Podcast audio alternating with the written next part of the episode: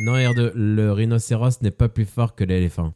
Yo, c'est Captain Little, bienvenue à bord de l'O9, cette machine à voyager dans le temps. Aujourd'hui, je vais vous raconter une sacrée histoire. Je vais vous parler d'un des plus grands escrocs de notre passé. Il s'appelle euh, Gregor McGregor. Bon, rien à voir avec euh, le champion de MMA. Il était écossais lui aussi, mais ça n'a rien à voir avec le combattant. Là, on parle d'un gars qui a carrément inventé un pays. On est sur la crème de la crème des escrocs, surtout pour son époque. Donc là, on met le cap sur les années 1700. Fin 1700, début des années 1800. Gregor MacGregor est issu d'une grande famille militaire. Tout le monde est militaire. De parents en parents, tout le monde est militaire. Même le chien, je pense qu'il est militaire. Il a une brillante carrière lui aussi. Il est bon dans ce domaine. Pas le chien, hein. Connor McGregor. hein. Concentrez-vous. Du coup, à l'âge de 17 ans, il est déjà promu lieutenant. Au bout d'un moment, il devient multicasquette, soldat, explorateur, homme politique. Et en 1911, il part en Amérique latine combattre pour l'indépendance du Venezuela. Donc là-bas, euh, voilà, il arrive, il s'intègre hyper bien, tellement bien qu'il est nommé colonel dans l'armée vénézuélienne. Donc il combat avec succès aux côtés des Vénézuéliens et il bat les Espagnols. Il fait hyper bien son taf. Par contre, il y a une petite face cachée de McGregor. C'est-à-dire que quand ça sent le roussi, ben lui, il s'en va du champ de bataille. Il abandonne tout simplement ses hommes. Et puis, on va pas se cacher, le gars avait un don pour la mythomanie. Un gros mytho, le gars. Et ça, c'est très important pour le futur de l'histoire. Mais bon, au bout d'un moment, le gars, il s'ennuie. Il a envie de faire autre chose. Voilà, il a envie de passer un cap supérieur. Il a envie de tenter un délire, un move, un petit coup de poker. Et il va tenter quelque chose d'hallucinant. Il va tenter de faire carrément une colonie écossaise en Amérique centrale.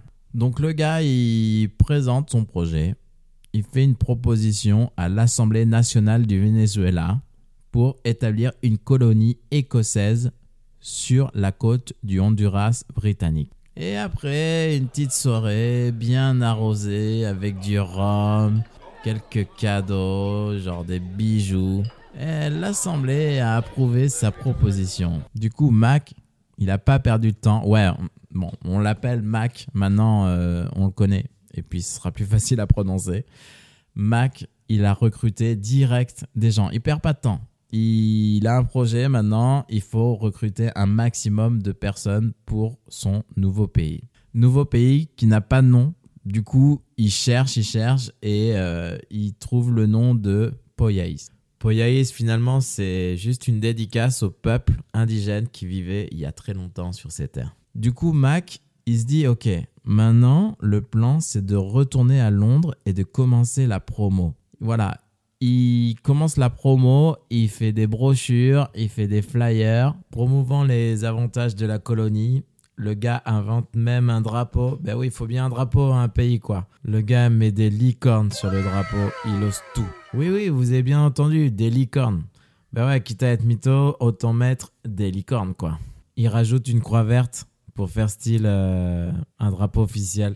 Il fait aussi une fausse monnaie, toujours avec des licornes dessus, des billets avec des licornes, des pièces avec des licornes. Il dessine carrément aussi les costumes de la future armée du pays. Par contre, euh, il n'y avait pas de licorne sur les costumes, je suis un peu déçu. Voilà, ils vendent le délire, ils vendent le projet. Euh, c'est un pays au climat idéal, un pays au climat tropical, avec des sols fertiles et une grande variété de fruits et légumes. Genre là-bas, tu peux planter n'importe quoi, ça pousse direct. C'est que des mythos. Pourquoi? Parce que, un, bon, ça on le sait tous, la colonie, elle n'existait pas du tout. Et deux, c'était l'opposé de tout ce qu'il était en train de dire. Parce qu'en fait, les terres n'étaient pas du tout fertiles et c'était carrément des marécages. C'était inhabitable. C'était tellement des marécages que le nom officiel de cet endroit s'appelait les Misquitos. C'est un dérivé de mosquitos, les moustiques quoi. Il y avait tellement de moustiques dans cette zone que ça s'appelait comme ça. Mais bon, Mac, il, il y croit quoi. Il, voilà, il fait son projet, euh, il vend le truc, il y va, il s'investit, il y va jusqu'au bout. Voilà, c'est son nouveau délire, euh, il y va quoi. Il a été euh, tellement bon là-dedans qu'il y a plein, plein de gens qui ont été convaincus par le projet, plein de gens qui ont mis de l'argent, des fois toutes leurs économies, pour cette colonie. Donc en 1823, il organise un premier voyage avec les gens qui ont mis de l'argent dans le projet. Et après 4 longs mois de navigation, parce qu'à l'époque c'était très très long, ils sont arrivés et là c'est la mauvaise surprise. C'est le bad buzz. euh, Il y a une plage et rien du tout. Il y a une plage, des palmiers, imaginez le décor. Le truc c'est Colanta, le Colanta de l'époque quoi. Des marécages avec euh, de moustiques. Et tout ce qu'il avait promis, ben il y avait rien du tout quoi. Rien du tout. Nada, Walou.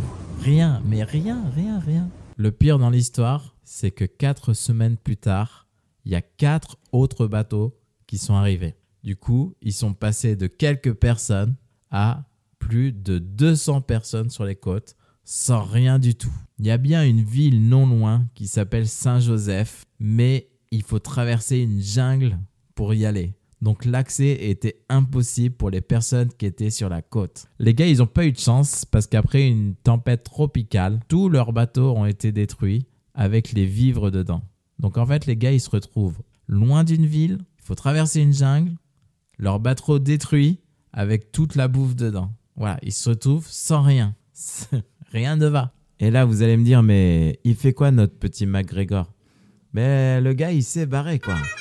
Il s'est tiré direct. Et ouais, comme il faisait un peu sur les champs de bataille en fait. Bref, le temps passe et passe et les gens, ils sont tout seuls là-bas quoi. Ils ont été laissés sur la côte, sans abri, sans nourriture. Beaucoup sont morts de maladies.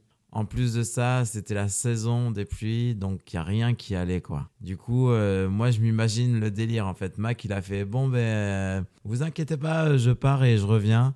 Et le gars, il est jamais revenu en fait. Il les a tous laissés. Le gars n'avait vraiment pas d'âme, pas de cœur, rien du tout quoi. Il en avait rien à foutre. En fait, il est retourné en Europe. Il a continué à vendre et à promouvoir euh, ce pays qui n'existait vraiment pas du tout quoi. Malgré tout ça, il y a eu des survivants dans l'histoire. Et ils ont fait remonter l'info jusqu'en Europe. Ça a duré quand même, écoutez bien, 15 ans. 15 ans de mensonges. Il y a même des gars qui sont restés là-bas pendant 15 ans parce qu'ils y croyaient. Ils étaient là, mais c'est pas possible. Euh, il a pas pu nous mentir. Euh, Il y a bien quelque chose. On reste. Les gars sont restés pendant 15 ans. Du coup, la fraude de Poyaïs a finalement été exposée en 1838. Et McGregor a été poursuivi en justice.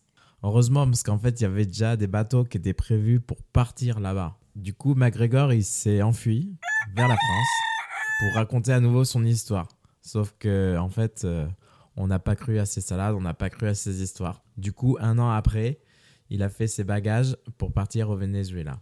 Il a touché une pension d'ancien combattant là-bas, vu qu'il a aidé euh, à la guerre. Et en 1945, il décède. Le gars, finalement, il n'a jamais été condamné pour ce qu'il avait fait. Il y a une part de tristesse dedans, mais finalement, les gens ont cru en son projet.